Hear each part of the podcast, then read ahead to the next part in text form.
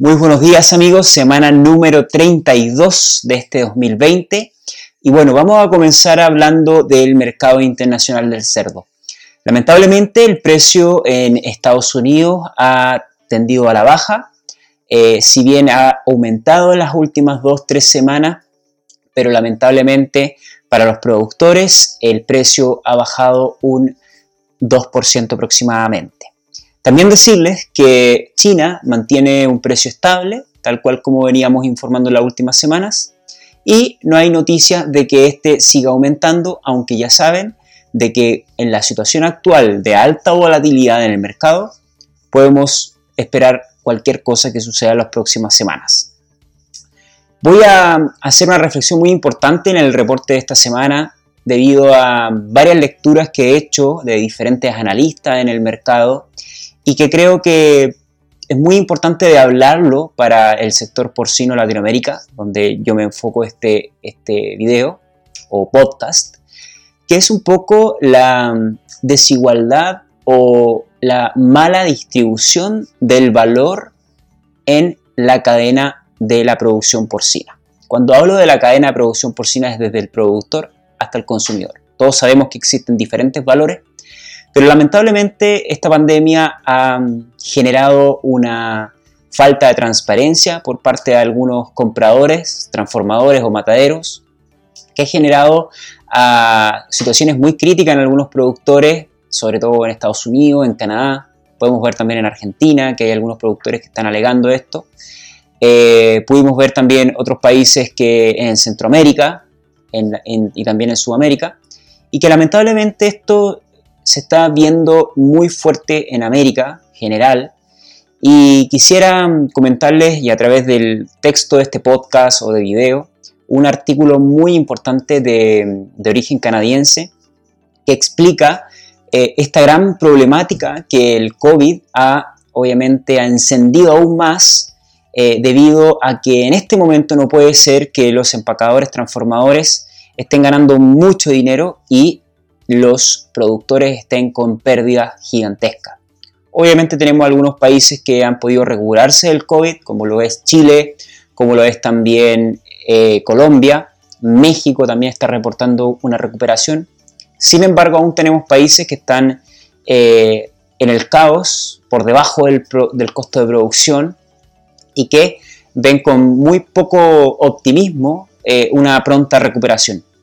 Entonces, mi reflexión es básicamente en decir que debemos tener mucho cuidado, sobre todo aquellos grupos económicos que crecen mucho en lo que es eh, transformación, matadero, e intentan sacar ventaja en no ser eficientes en el despiece, en el corte, y sacan ventaja sobre el productor.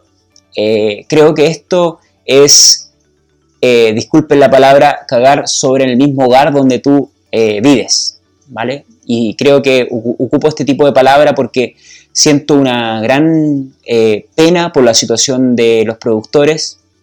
Mi familia es ganadera y sé lo que es a veces sufrir por malos pagos por parte de transformadores, procesadores. Y creo que esto tiene que cambiar. Eh, no, obviamente no voy y busco una total igualdad para todo el mundo y que sea una ley, pero creo que tiene que haber una transparencia y una buena fe. En cualquier momento el consumidor se va a dar cuenta eh, de cómo el, productor a veces no recibe lo que él estima o, no recibe por todo el trabajo que, que existe dentro de la cadena que él desempeña. Por tanto, tenemos que ir buscando modelos eh, de cara a nuestra nueva década que obviamente entreguen sostenibilidad. Debemos dejar de pensar de que el que tiene más cerdas es el mejor, sino que tenemos que pensar que el que tiene el mejor modelo sostenible en diferentes ámbitos, social, medioambiental y también financiero económico hacia la distribución de la cadena. Creo que hacia allá tenemos que apuntar, ya hay empresas canadienses que están apuntando en esto. Si leen el artículo es sumamente importante de cómo hay algunos grupos económicos en el mundo de la carne que están buscando ser sostenibles, no solo en el ámbito medioambiental, porque el consumidor piensa inmediatamente que una empresa sostenible es porque trata de mejor forma el medio ambiente. No es solo eso, ¿ok? Y también tenemos que ver cómo eh, países han trabajado fuertemente en el último tiempo para poder crear y dinamizar la economía en el sector porcino para tener modelos económicos sostenibles. Tenemos que solo mirar al lado, Brasil, con cooperativas que son muy fuertes, tenemos Aurora Alimentos, que son exportadores y que tienen un modelo sumamente interesante porque la distribución del valor se comparte muy bien hacia los cooperados, hacia los productores. Tenemos que ver también como BRF, un gran, un gran exportador de carne de cerdo, productor también de carne de cerdo, busca nuevos integradores. Esto creo que es muy, muy importante.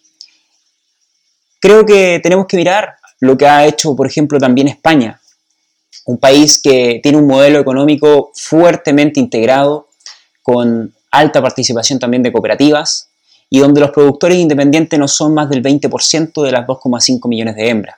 Por tanto, tenemos que seguir buscando, creando modelos que sean sostenibles, en el que el valor se distribuya en varias, en varias personas, empresas, productores, porque esta es la única forma en que en el futuro aseguremos siendo todavía competitivos en la producción de proteína animal.